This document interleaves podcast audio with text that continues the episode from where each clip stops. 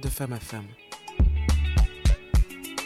Bonjour, je suis Hélène et je vous invite à découvrir en toute simplicité les instants de vie d'une femme qui pourrait vous toucher, vous inspirer ou tout simplement changer la vôtre. Une chose est certaine, ces témoignages ne vous laisseront pas indifférents.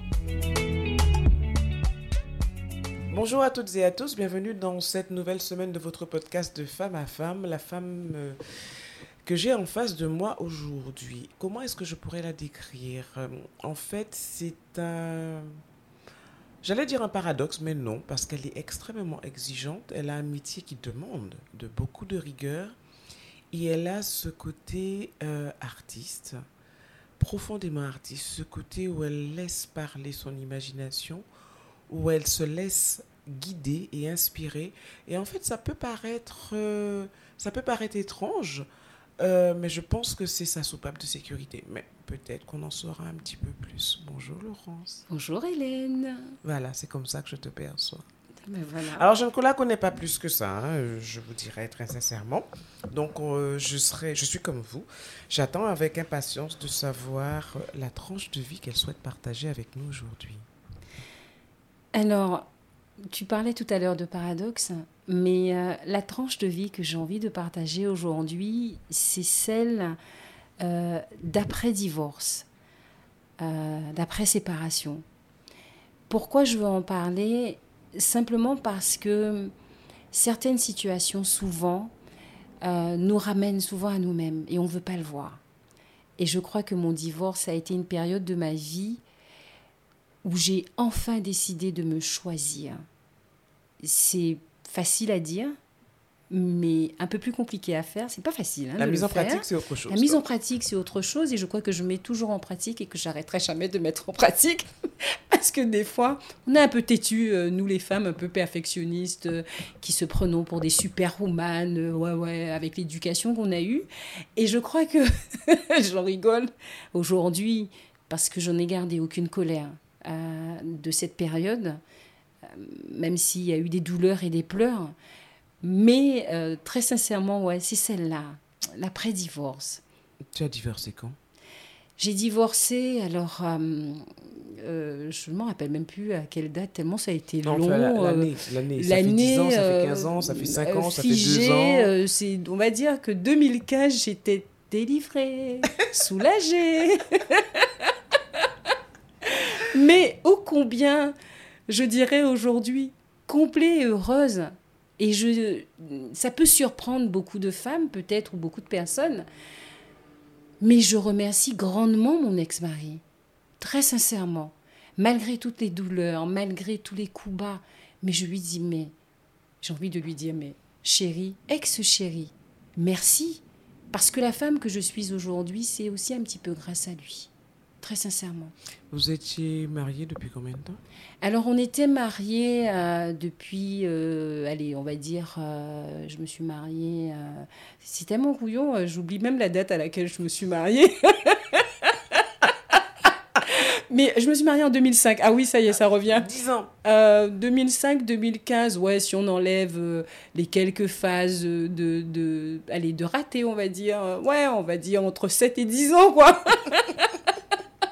Mais ceci dit, oui, ça a été euh, malgré tout euh, des années euh, de bonheur, parce que j'ai eu, donc avec mon ex-mari, j'ai eu deux beaux enfants. Et j'ai surtout eu le cadeau du ciel, ma fille, que je souhaitais tant. Donc, encore une fois, je lui dis merci. Et il m'a permis aussi, mon ex-mari, de, de découvrir, même dans la douleur, hein, je veux dire, ben, un autre territoire qui est la Nouvelle-Calédonie. Donc, une fois de plus, je lui dis encore merci. Vous voyez malgré, malgré tout, je lui dis merci. Et moi, je me dis. euh, Le divorce s'est fait en Nouvelle-Calédonie ou après? Ah non, le divorce s'est fait euh, ben, euh, à mon arrivée en Guadeloupe, parce qu'on Ah. est parti en Nouvelle-Calédonie pendant quatre ans. Donc mon fils avait quelques mois, donc Lilian, le deuxième, puisqu'il est né en 2006, on est parti en 2006, on est revenu en 2010. Et ça a été en 2010 où j'ai dit non, mais attends, c'est bon, t'es pas heureuse. Euh, c'est bien pour la société de montrer que tu es mariée, que tu as des enfants. Alors oui, tu as voulu euh, casser un schéma euh, que, que tu as vécu pendant ton enfance, c'est-à-dire vivre qu'avec ta maman. Donc tu avais l'idéal dans ta tête d'une famille à tout prix. Et en fait, ben ouais, bon, je me suis trompée en fait. Je me suis trompée, donc je me suis dit non, tu peux pas faire ça et ne pas t'aimer, c'est pas possible. Parce qu'en fait, finalement, t'aimes pas ton mari non plus, tu t'aimes pas. Donc euh, commence par t'aimer et reprends le, le, film. Allez, on reprend le film. du moins non, on passe à un autre épisode. Je vais pas dire reprendre le film parce que je suis pas revenue malgré tout. Je suis passée à un autre épisode. je dis bon, on met un terme à cet épisode et puis on va en écrire un carrément changé de scénario. Donc. Ah mais totalement, euh, totalement parce que. Qu'est-ce qui a été le plus compliqué pour toi dans justement l'écriture de ce nouveau scénario après ton divorce? Alors, ce qui a été le plus compliqué dans l'écriture, c'est euh, être euh, une maman parfaite. C'est ça. Être une maman parfaite. Pourquoi? Parce que j'avais une certaine pression de mon ex-mari qui était un procédurier. Et j'avais tellement peur de perdre mes enfants que je finissais par m'oublier moi-même. Il voulait t'enlever tes enfants? Ben, je ne sais pas vraiment s'il voulait m'enlever mes enfants, parce que quand il fallait qu'il, euh, certaines fois qu'il exerce son droit euh, donc euh, de, d'hébergement et de visite, il ne le faisait pas. Non, je pense qu'il était plus prêt à... Il n'acceptait pas, je pense. Je pense que il n'acceptait pas. C'était peut-être une façon de me prouver, peut-être, hein, qu'il m'aimait tellement. je préfère me dire ça comme ça et rester positive. Mais là, c'est pas, c'était pas de l'amour. C'était, voilà, on va dire que c'était plus un peu, euh, si je, avec un peu de recul, euh, plus de la possession. Donc, il fallait qu'il trouve par tous les moyens. Et ça a été par 12 procédures. Bah, 12. Ah oui, quand même. Ah oui, quand même. Ouais. Je, je, les ai gardés dans une petite boîte, là, donc maintenant je rigole de tout ça. Mais oui, 12 procédures. J'ai fait le GEX, le pénal, euh, la médiation pénale. Euh, j'ai tout fait. Passé euh, au tribunal, au JAF, combien de fois J'ai tout fait. Tout fait. Jusqu'au notaire, bon, quand il fallait faire la liquidation, puis à ce moment-là, je lui ai dit écoute, liquidation, moi je fais pas ça. Tu peux garder ton argent, j'en ai pas besoin. J'en ai pas besoin. Mais là, il a peut-être compris en effet que ce que tu voulais, c'était juste ta liberté. Ah, mais je pense que jusqu'à maintenant, il n'a toujours pas compris. Hein. Ah Ah non, non, non, il n'a toujours pas compris. mais bon, ceci dit, euh, avec le temps, euh, tout va, tout s'en va. Donc, euh, maintenant, j'en rigole. Mais j'ai passé des périodes où je ne riais pas. Parce qu'il faut qu'on prenne conscience d'une chose, malgré tout. C'est que quand il y a des enfants en jeu, ce sont des éponges ils nous observent, ils nous regardent. Et euh, on ne peut pas tout leur cacher. On ne peut pas leur cacher la tristesse, on ne peut pas leur cacher bien souvent des pleurs, même quand on veut mettre euh, le mascara qui va bien, laver son visage 50 fois et leur expliquer qu'on fait des allergies. Ça passe un temps, mais ça passe pas tout le temps. Donc, euh, ça a été quelque chose de très compliqué, mais qui m'a valu aussi quelques rappels de mon corps, parce que j'aime à le répéter, les mots du corps sont les mots de l'âme. Et j'avais beau essayer d'être la superwoman que je voulais, mais mon âme hurlait, je l'entendais pas. Ben, mon corps a fini par me dire, mais faudrait peut-être que tu t'arrêtes, à réforcer pour que tu puisses t'occuper de toi et arrêter de culpabiliser surtout. C'était ta décision, tu dois l'assumer. Et puis, euh, mais tout ne vient pas de l'autre. Tout ne venait pas de mon ex-mari si mon ex-mari m'a fait certaines choses, c'est parce que je l'ai aussi autorisé à faire des choses. Parce que je n'ai pas su dire stop au nom de, euh, j'ai envie de dire, euh, comment je peux expliquer ça, de règles que la société a bien voulu aussi euh, nous imposer. Mhm. Il faut que tu sois mariée ou maillée. restez là, ma fille. Quimbé, quimbé, quimbé. Ah, mais oui, d'accord. Mais bon, non, moi j'ai refusé de tenir. Et j'ai surtout euh, décidé de me choisir, de vivre, de vivre. Le fameux stop euh, imposé par ton corps dont tu parles, il est arrivé quand? Alors ce stop est arrivé en alors je, je me suis je suis revenue de Nouvelle-Calédonie euh, en 2010. j'ai entamé ma procédure en 2011 et ce stop-là est arrivé en 2012, donc trois ans avant la prononciation euh, du divorce. Donc c'est mon cœur qui m'a dit gentiment, eh bien écoute, euh, il faut que tu arrêtes. petite ischémie coronarienne. Alors pour ceux qui nous écoutent, ischémie coronarienne, qu'est-ce que c'est?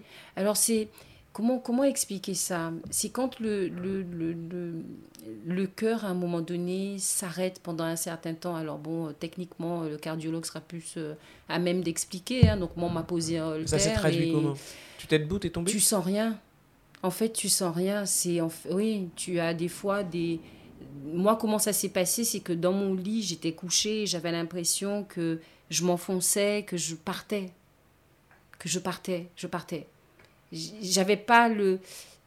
Comment expliquer ça? C'est pas quand- comme quand on a un vertige où on a l'impression de Ouais. voir Que tout Non, tourne et tout, on, etc. on sent que on, s'en va, on part, on s'enfonce, mais on ne sait pas où on s'enfonce. Et ça a été le, le- le signal, en fait. Ça a été ça. C'est un jour, ben oui, euh, je me suis... euh, J'étais couchée, je Mhm. m'en souviens encore. Et là, j'avais l'impression, mais de partir, en fait. De, de, d'avoir le Tu sentiment de... Ben, si, j'étais seule quand ça m'est arrivé. Parce que c'était après séparation. Mais comment tu as, tu, as, tu, as, tu, as, tu as fait pour sortir de cet état? Parce que tu es devant moi aujourd'hui, si tu veux. Ah non, j'ai dormi, j'ai fait comme si de rien n'était. Oh, moi. Hum. j'ai dormi, il n'y avait rien. Je me suis dit, tu es juste fatigué, tu fais la route. Parce que, bon, faut savoir que pendant cette période, j'ai perdu aussi mon poste euh, à la gendarmerie de Saint-Claude, puisque je suis originaire de Basse-Terre. Donc, j'ai perdu ce poste et j'ai été réaffectée au camp du Gommier. Mhm. Donc il fallait que je fasse Saint-Claude, le camp du Gommier tous les jours, réveil le matin à 4h30, quitter ma maison à 5h pour ne pas prendre les embouteillages de Capesterre, laisser mes enfants. Je voyais pas mes enfants pendant 24 heures des fois, parce que ben, ils dormaient quand je partais, et puis euh, quand je rentrais, ben, ils dormaient déjà. Donc du coup, euh, bah oui, avec ce rythme-là, plus au travail, quelques soucis, parce que j'ai des collègues qui ont pété un câble et qui se sont retrouvés euh, en arrêt, donc je me suis retrouvée à avoir un service sur les bras toute seule. Mais comme, encore une fois, superwoman, hein, elle n'a pas de problème, elle. hein, un divorce, bon, ok, d'accord. euh, la route qu'elle fait, non, elle a une super voiture, donc euh, ça va, elle en sécurité, même si elle a peur de la route en Guadeloupe, mais c'est pas grave, elle va quand même y arriver. Et à un moment donné, mon corps m'a dit non, mais attends, tu t'infliges des choses, c'est pas normal. Donc ce, ce soir-là, tu t'es dit, oh, je m'en vais. Mais bon, c'est pas grave, je vais faire dodo. Allez hop, on va faire dodo. Oui, je me suis dit Comment ça. tu as pu mettre un mot sur ce qui t'est arrivé? L'i- L'ischémie. Eh ben, c'est simple, c'est que ben, j'ai la chance d'avoir dans la famille un médecin. Donc, euh, quand ma mère s'est rendue compte que j'étais excessivement fatiguée, euh, je lui disais Maman, je suis fatiguée, je comprends pas. Je me suis reposée, mais j'arrive pas à sortir de mon canapé. Moi, je suis une femme, euh, je vais à 2000 à l'heure, moi. Donc là, ça commence à m'énerver de ne pas sortir de mon canapé. Puis, il a fallu quand même que mes enfants disent à leur mamie Mais maman va pas bien. Et ben, forcément, ma cousine est montée. C'est là qu'elle a dit Non, mais tu as un problème, quoi. Ton cœur au repos bat trop vite. Il bat trop vite. Et donc, un cœur qui bat trop vite au repos, on sait bien ce que ça fait sur les, les artères. Absolument. Et c'est ça, en fait. C'est que mon cœur battait trop vite, mais moi, je m'en rendais pas compte. hein. parce que bon, je suis toujours à 2000 à l'heure. Donc, euh, tant qu'à faire, mon cœur, il va à la même vitesse que moi. hein. Et donc, du coup, bah ouais, sauf qu'à un moment donné, euh, le corps, il m'a dit non, tu vas aller à zéro de tension. Et puis, euh, ben, mon cœur, lui, il a continué à la 2000 à l'heure. C'est le rythme que je lui ai toujours donné. Il peut pas faire autrement. Puis, de toute façon, c'était la façon aussi à mon âme de me dire tu vas pas bien. fallait bien que mon âme trouve une façon de me dire ça va pas. Ben, elle a choisi le cœur. Pourquoi le cœur? Il m'a fallu que je me pose. Ben oui, tu t'aimes pas suffisamment, ma fille. C'est pas possible que quelqu'un qui s'aime puisse s'infliger autant de choses. Donc ça s'est matérialisé comme ça, avec un arrêt, ben forcément, de longue maladie. Ouais, ah ouais, longue maladie. oui, ça va bien. hein. J'étais déjà un petit peu artiste. hein. Bon, le terme artiste, je ne l'aimais pas à l'époque. Aujourd'hui, je l'utilise. Mais j'étais déjà une passionnée donc, euh, du sable. et de Donc forcément, je suis allée dans, ben, dans ce que j'aimais le plus, le sable. Ça m'a apaisée. Tu as Et été puis- arrêté pendant combien de temps? Alors, j'étais censée être arrêtée euh, pour, euh, en fait, un an. Hein oui. Ah oui, quand même. Ah bah oui, parce qu'il fallait faire tous les examens. euh, bah oui, là, tu pars dans un truc avec la scintigraphie qu'il faut faire. Euh, puis tu pars sous traitement, donc euh, ton corps n'est pas habitué à prendre des bêta-bloquants. Donc, euh, bah, à un moment donné, bah ouais, comme tu n'as pas vraiment quelque chose de mécanique, parce qu'en fait, il n'y avait rien de mécanique, rien de, il n'y avait pas de, de- de- d'anomalie, il n'y avait rien de tout ça. Donc ton, ton corps, quand tu vas lui infliger un bêta-bloquant dont il n'a pas besoin parce que c'est pas ton cœur qui a un problème, c'est toi. Donc ton corps réagit mal. Donc d'une tension d'un cœur qui battait vite, il est descendu à je bats plus beaucoup. Oh. Et là, tu commences à te dire, bon, c'est bon. T'es enfermé chez toi, t'as envie de reprendre le boulot, et puis t'as les médecins experts qui te disent, non, madame, non, vous reprenez pas. Ah ouais, ça a duré six mois. hein. Ah, au bout de six mois, quand j'ai vu le médecin en fin d'année, j'ai dit, serait peut-être temps que je reprenne quand même. Vous allez bien? Oh, je vais très bien. J'ai dit, là, je vais péter un câble. J'ai besoin de reprendre mon travail. Donc me voilà reparti. J'ai repris mon travail, en effet. Et puis quelques mois après, au travail. Parce qu'il faut savoir, oui. Parce que je suis un peu têtue quand même. Non, sans blague, ça, ça s'entend pas du tout. Hmm, un petit peu têtu quand même. Parce qu'il faut savoir que le médecin, donc militaire, qui pendant la période où mes collègues euh, étaient en arrêt et que je devais gérer euh, donc, euh, ce fameux service un peu toute seule, il est venu me voir le vendredi pour me dire Laurent, c'est sûr que ça va Non, il est venu me voir le lundi quand les autres ont été arrêtés. Laurent, ça va? J'ai dit oui, mais je vais très bien moi. J'ai dit mais il n'y a pas de problème. Vous êtes sûr? Mais euh, si vous avez besoin, n'hésitez pas. Si vous sentez que. J'ai dit mais oui, mais ça va aller. Le mercredi, euh, je suis travailler. Laurent, ça va? Oui, oui, tout va bien. Il n'y a pas de souci. Le vendredi, tout va bien. Il m'a dit je vous sens fatigué. J'ai dit pas moi. Il dit vous êtes sûr J'ai dit non, mais je- là c'est le week-end. Je vais me reposer. Vous inquiétez pas. Mais le lundi, quand il a su que ben ouais, j'ai été euh, Hospitalisé durant le week-end, peut-être? non, pas du tout. Pas du tout, parce que le week-end, j'ai été malade. Hein. T'es pas bien. hein. Mais le lundi, j'ai sauté dans ma voiture pour aller travailler quand même. Et là, je me suis arrêtée en pleine descente à Choisy. Et c'est ben, les, les gars de la poubelle qui passaient très tôt m'ont vu, les éboueurs et tout, mais ils n'ont pas compris. Ma voiture était en warning. J'ai eu juste le temps de freiner, warning. La chance que j'avais, c'est que j'avais un frein de parc. Donc j'ai freiné, je me suis mise en warning et c'est un pompier ami qui est passé qui me dit Ah, t'es pas bien Je dis Non, je suis pas bien. Et c'est comme ça que voilà, je me suis retrouvée le lundi euh, au CHBT euh, sous électrocardiogramme et tout ça, quoi. Et oui, quand on était tu. Superwoman. donc, euh, donc du coup, ouais, j'ai j'ai quand même repris le travail. hein. Mais au mois d'avril, au travail, ben, j'ai fait aussi un malaise. Et là, c'était différent. Là, là les médecins, le médecin militaire à Dignette. Donc, c'était pompier pour une fois. La DS était transportée dans un véhicule de pompiers et passait tous les embouteillages hein, de Pointe-à-Pitre. hein. Mais c'était un petit peu moins drôle, quand même, hein, arrivé à l'hôpital, au CHU. Et là, on se dit, ouais, on va faire les enzymes du cœur, une aiguille qu'on pique dans un bras. hein. Et là, on se dit, ok, d'accord. Là, par contre, c'est plus du jeu. Il faudrait peut-être que tu fasses attention. Ouais. Et les dégâts, euh, quand on était tu. oh, mais ça s'est pas arrêté. Hein. En gérant en même temps un divorce et des enfants. Ben, en gérant une procédure de divorce et en gérant des enfants. Parce que ben, ils étaient encore à Basse-Terre et moi, moi sur Pointe-à-Pitre à travailler la journée. Alors heureusement que j'avais quand même les membres de ma famille, donc euh, L'entourage. mon entourage. Être bien Ma entouré. tante, surtout, qui m'a aussi élevée quand j'étais euh, petite, chez qui euh, j'ai habité pendant des années.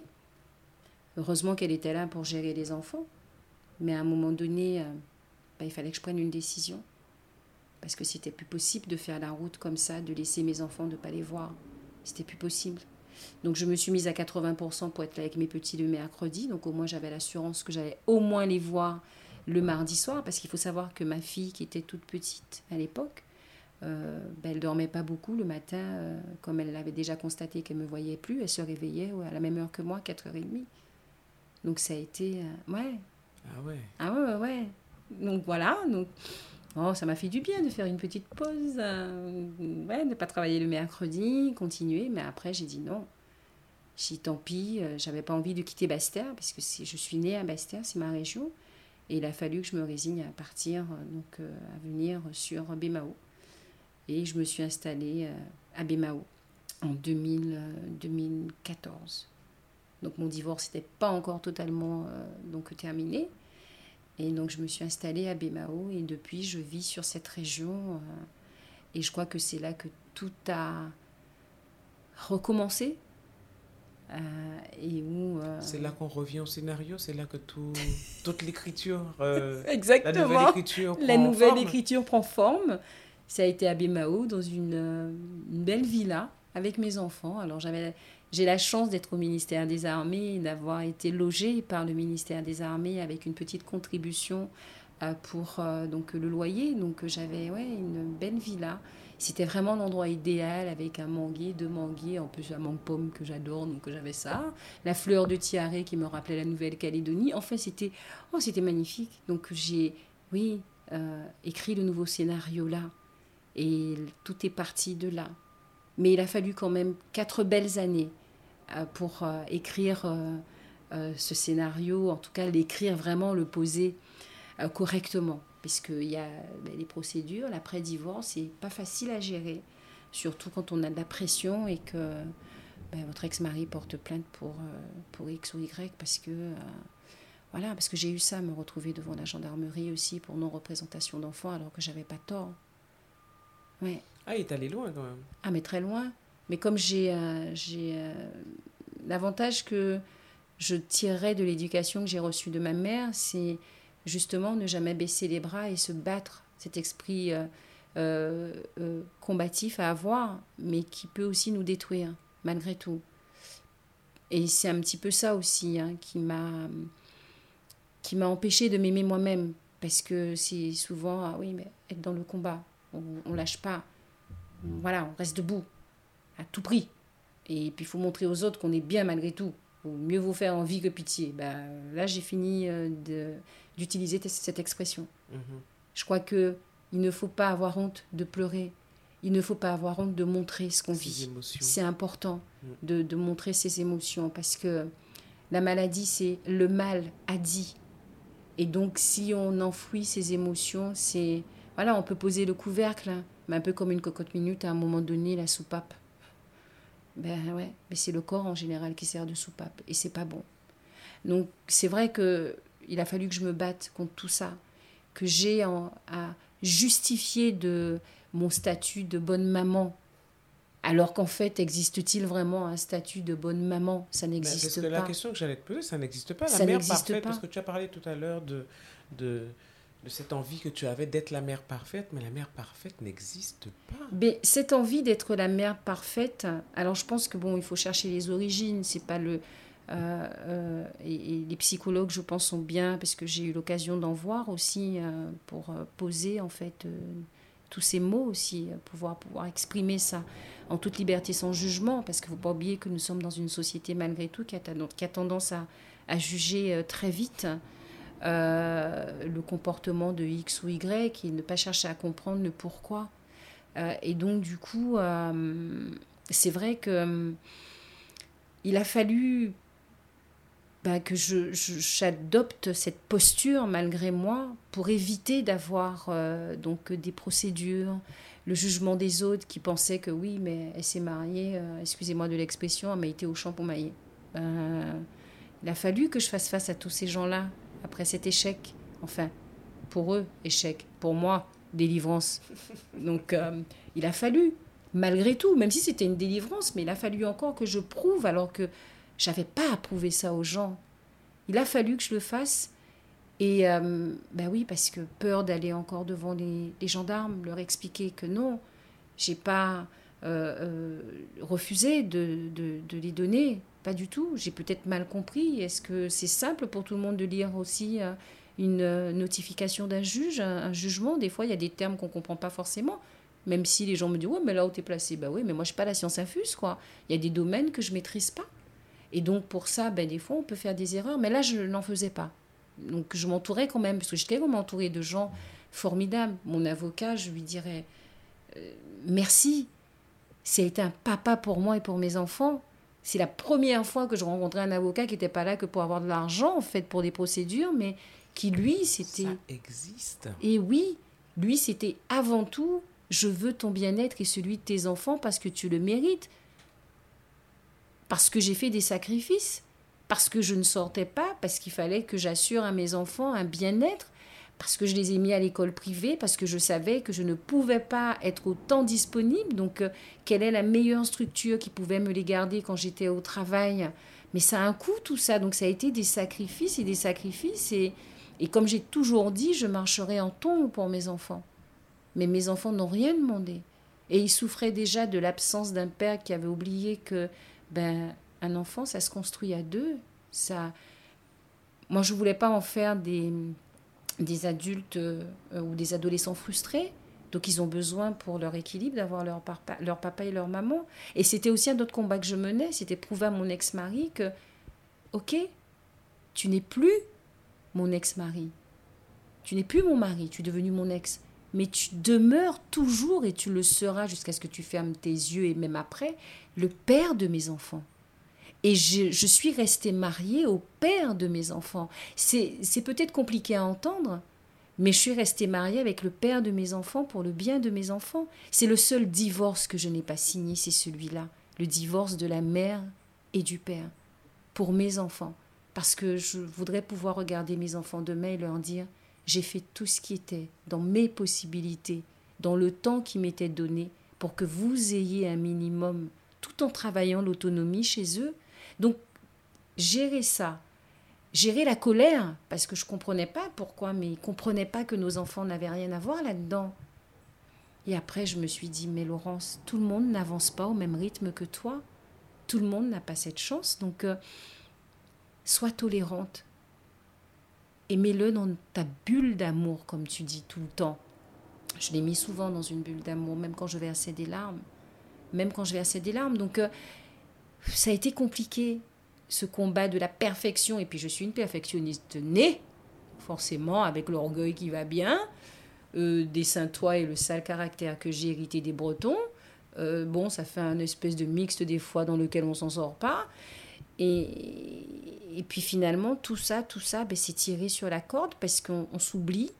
Donc on enfouit beaucoup d'émotions, comme je disais tout à l'heure, on met le couvercle jusqu'au jour où la cocotte dit stop. Et à ce moment-là, ben, on a envie d'une seule chose, c'est de se dire, mais choisis-toi. Et tes enfants, tu n'as été qu'un réceptacle qui a été choisi pour les porter. Parce que demain, je donne cet exemple tout le temps. J'ai une amie euh, Nouvelle-Calédonie, Caroline, je pense encore à elle jusqu'à aujourd'hui, et pourtant j'ai quitté la Calédonie en 2010. Elle a perdu sa fille de 16 ans. Elle n'avait pas les moyens de retenir, elle n'avait pas les moyens de faire en sorte que ça n'arrive pas, et pourtant elle a tout fait pour la protéger. Quand le maître de l'univers décide de venir et de récupérer ce qui lui appartient, on n'a aucune chance. Donc, je me prépare pour demain en me disant ça. J'ai eu la chance d'être le réceptacle pour les porter. Donc je leur donne tout l'amour que j'ai leur donné mais ce sont des êtres individuels tout comme moi. Je n'accepte pas qu'on puisse me façonner. Pourquoi je le ferais avec mes enfants? Je leur donne les valeurs, je leur inculque les valeurs, le respect, la tolérance, l'amour des autres, mais le respect d'abord d'eux-mêmes et l'amour d'eux-mêmes. Je leur inculque ça, mais euh, il faut que j'apprenne à les laisser aussi voguer et faire leur propre expérience, parce que ce n'est que comme ça qu'ils apprendront. Parce qu'il n'y a pas de livre de maman, il n'y a pas de livre de la vie, ça n'existe pas. Mais ça a été pour toi le plus grand apprentissage que tu aies pu tirer de ton divorce, en fait? Ça a été, je crois, la, je dirais, la plus belle, une des plus belles expériences après euh, euh, celle d'être maman. Franchement, parce qu'on oublie, hein. On est maman, on est très contente, mais on a été maman dans la douleur quand même. Hein. Avant d'être maman, il a fallu passer par la case douleur des contractions. Hein. ok? Donc ça, on a tendance à l'oublier on a envie de faire. Je dis souvent, euh, tu sais que ce sont des douleurs qu'on oublie vite parce qu'une femme, elle a, elle a été machin, elle souffre, etc. Oui. Dix minutes après l'accouchement, tu dis ça va? Oui. Ah oui. Ah. oui, le bonheur, ah, oui, alors que dix minutes avant, c'était waouh ben, Oui, c'est ça. Douleur qu'on oublie vite. Qu'on oublie vite. Eh ben, le divorce, c'est la même des douleurs, hein, très sincèrement. Jusqu'à maintenant, j'oublie pas la douleur de la césarienne. D'accord. Alors moi, j'ai eu la chance de ne pas avoir de césarienne. J'ai failli frôler ça, mais j'ai eu cette chance de ne pas l'avoir. Mais mon divorce, je l'ai vécu un peu comme ça. Voilà. Mais la délivrance, vous voyez? Ah, mais, Tu sais, je dis souvent que il faut des fois, de temps en temps, pour nous ramener un petit peu à la réalité de la vie, euh, passer par des phases comme ça un peu douloureuses. Mhm. C'est triste à dire, mais certaines fois, je pense qu'on en a besoin pour évoluer. Et aujourd'hui, je ne suis même pas. Je, suis, j'ai, arrêté d'être en colère contre les choses. Ça sert à rien. Ça sert à rien parce que la colère fait de nous l'ennemi de nous-mêmes. On est l'ennemi de personne. Et tant que les gens n'auront pas compris qu'on est l'ennemi de personne, que nous sommes simplement l'ennemi de nous-mêmes, eh ben, ils seront toujours dans cette phase où. Alors, c'est, c'est pas facile, ça s'apprend. Moi, ce sont les expériences qui m'ont appris, les rencontres. J'ai fait de, de très belles rencontres et j'ai fait de moins belles rencontres. Mais toutes les rencontres, toutes les personnes qui sont rentrées, toutes les situations que j'ai vécues, en fait, n'ont servi qu'à concourir à ma bonification et à mon élévation. Fait agrandir, oui, absolument. C'est tout. Alors, la femme que tu es aujourd'hui, qui a décidé de faire d'elle sa priorité. Oui. Réussit-elle aujourd'hui à être sa priorité, même en étant toujours maman? Alors, oui, elle, elle réussit, mais bon, il y a toujours les Roland, hein, c'est comme la mère. Hein. c'est pas voilà, moi je m'appelle pas Joséphine Ange Gardien, euh, ma baguette magique qui fait que bah, finalement tout ce que je faisais avant, je le ferai plus. Euh, non, je suis une femme épanouie, je le dis aujourd'hui. Je suis une femme épanouie, alors pour plusieurs raisons. C'est parce qu'effectivement, je me suis choisie, donc il y a maintenant 7 ans.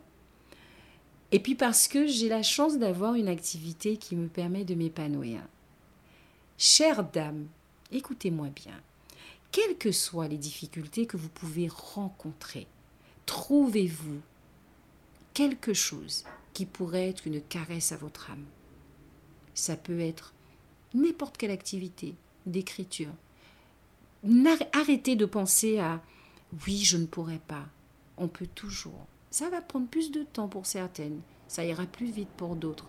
Moi, j'étais pas du tout, euh, j'ai pas fait l'école des beaux-arts. Je suis autodidacte. Mais je me suis donné les moyens euh, d'aller fouiller euh, dans ma petite mine, là, parce que nous sommes toutes des mines de richesse.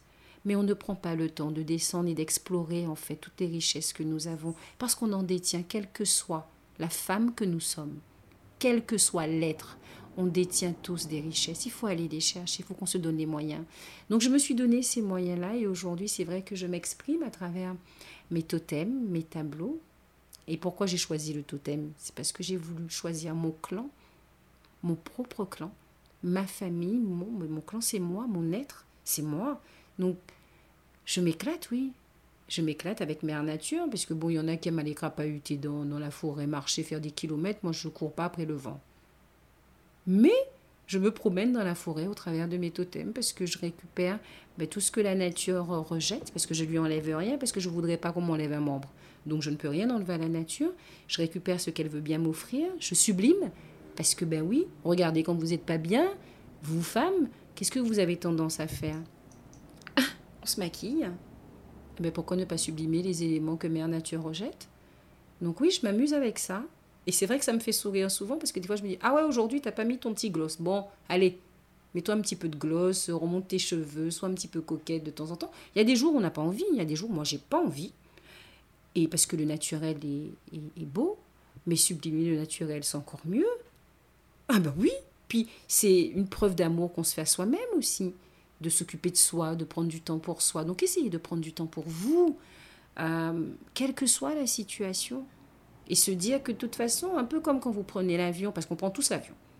Alors au début, quand on part, on décolle de Paul Caraïbes, là, euh, même s'il pleut, ouais, ouais, c'est gris, c'est gris. Et puis à un moment donné, on monte tellement haut qu'on se rend compte que finalement, on est en train de, de voler au-dessus d'un nuage blanc qui en dessous est gris. Et eh bien, c'est ça la vie. Les problèmes, c'est ça. Ils sont là, ils sont gris. Mais à un moment donné, en prenant un peu de hauteur, et eh bien, ils deviennent tout blancs. J'ai une phrase que j'adore, qui me guide, qui est Au-dessus des nuages, le ciel, il est toujours bleu. Mais oui. Et les nuages ne font que passer. Et oui, c'est exactement ça. Donc, il faut se dire ça. Se dire que les problématiques, elles ne font que passer. Et puis, certaines fois, alors, elles peuvent passer légèrement la première fois. Bon, ok. Euh, une fois que c'est passé, on a oublié. Puis après, une autre fois, si on n'a pas retenu un peu la petite leçon. en général, quand la leçon n'a pas été apprise correctement, on vous la resserre. C'est ça. Alors la vie, c'est ça. Plus violente. Exactement. De façon plus appuyée. Crescendo, j'ai envie de dire. C'est plus joli. On va pas dire, on va dire crescendo. Crescendo, c'est beaucoup plus joli.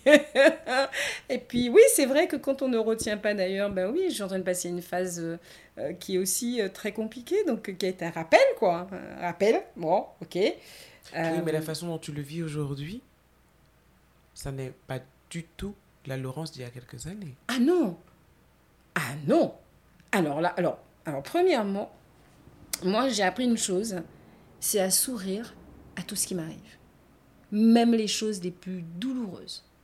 Je souris parce que, en fait, je me parle à moi-même en me disant, mais t'as rien compris? Arrête quoi Arrête Alors, je suis obligée de sourire parce que je me dis, ouais, mais c'est le fait que tu étais un peu têtu qui fait qu'aujourd'hui, la leçon, je sais pas, l'exercice, il revient, mais le pire, c'est qu'il revient corsé. Et, là, je pense que, ouais, ben, qu'est-ce que je fais? Je parle à l'exercice. Hein. J'ai dit, écoute, ok, d'accord, j'ai pas compris, j'ai entendu.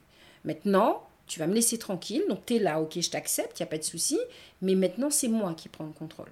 Donc, je vais prendre le contrôle sur toi, je ferai ce que les médecins me demandent de faire parce qu'on ne peut pas s'asseoir non plus, la médecine euh, nous aide bien, mais il y a une deuxième chose qui nous aide bien, et comme je dis, nous avons le pouvoir, et c'est pour ça que le projet que je mets, je mets en place là euh, sur le plan artistique, c'est guéris-toi toi-même. On a le pouvoir de nous guérir nous-mêmes. Donc, eh ben, il suffit de parler à l'organe qui va pas bien, quoi. Et puis de lui dire, écoute, stop, sans colère, avec beaucoup d'amour, parce que si on se fâche, c'est pas bon. La colère, c'est pas bon. La colère est pas bonne conseillère, de toute façon. Donc, sans colère, dire, non, non, maintenant ça suffit. Ok, j'ai compris, d'accord, ok, je vais faire en sorte de retenir la leçon. C'est pas sûr qu'on la retienne. Hein puisque dans, j'ai envie de dire, dans ce flot-là de vie, d'activité, de machin, on peut oublier des fois. Mais il faut qu'on garde en mémoire que notre corps saura nous parler de toute façon. En tout cas, si, il faut que je retienne une chose de cet échange avec toi ce matin, Laurence. C'est euh, que tu conseilles aux femmes de se mettre au centre de leur vie et de trouver cette activité, cette chose, je ne sais même pas comment la qualifier, mais qui leur permettra d'être. C'est exactement ça. Mais je dirais mieux, je leur demande de s'aimer. Parce que l'amour, c'est le seul remède à nos mots M-A-U-X. C'est le seul. Il n'y en a pas d'autre. Aimez-vous tel que vous êtes. Vous n'êtes pas là par hasard, vous n'avez pas été faite par hasard avec vos rondeurs, euh, votre côté un peu... Peu importe qu'on ait envie de vous dire que vous êtes une pigrièche, on s'en fout, faut aimer la pigrièche, c'est ce que vous êtes, aimez-vous, c'est très important. Merci pour cet échange. Ben, Hélène, c'est à toi que je dis merci, en tout cas. Vraiment, merci de m'avoir reçu parce que oui, Laurence m'a reçu chez elle parce que oui, elle a un petit problème de santé parce que oui, elle sourit. Parce que oui, elle m'a dit, oh, ben, si tu as le courage, euh, tu viens chez moi, euh, tu viens me voir. Et je suis venue j'en suis vraiment très, très heureuse. Merci à toi de m'avoir reçue. Ah, je t'en prie, c'est toi. Merci à toi et merci surtout euh, à toutes ces femmes qui te racontent en fait leur histoire parce qu'elles ne se rendent même pas compte de là où elles sont, qu'elles nous donnent, en tout cas qu'elles me donnent à moi, la force encore de pouvoir avancer. Parce que quand j'entends certaines histoires, je dis bravo et chapeau aux femmes. Vraiment. Ça me fait du bien d'entendre ça. Vraiment, merci. Ça me fait chaud au cœur. Et c'est pour ça que je leur dis euh, à toutes et à toi aussi, mm. merci. À bientôt. À très très bientôt, Hélène. Bye. Merci d'avoir partagé ce moment avec nous. Ce podcast est disponible sur toutes les plateformes. Donc n'hésitez pas à liker, à laisser des commentaires pour aider à son développement et puis pourquoi pas être mon invité un de ces jours. En attendant, Prenez soin de vous.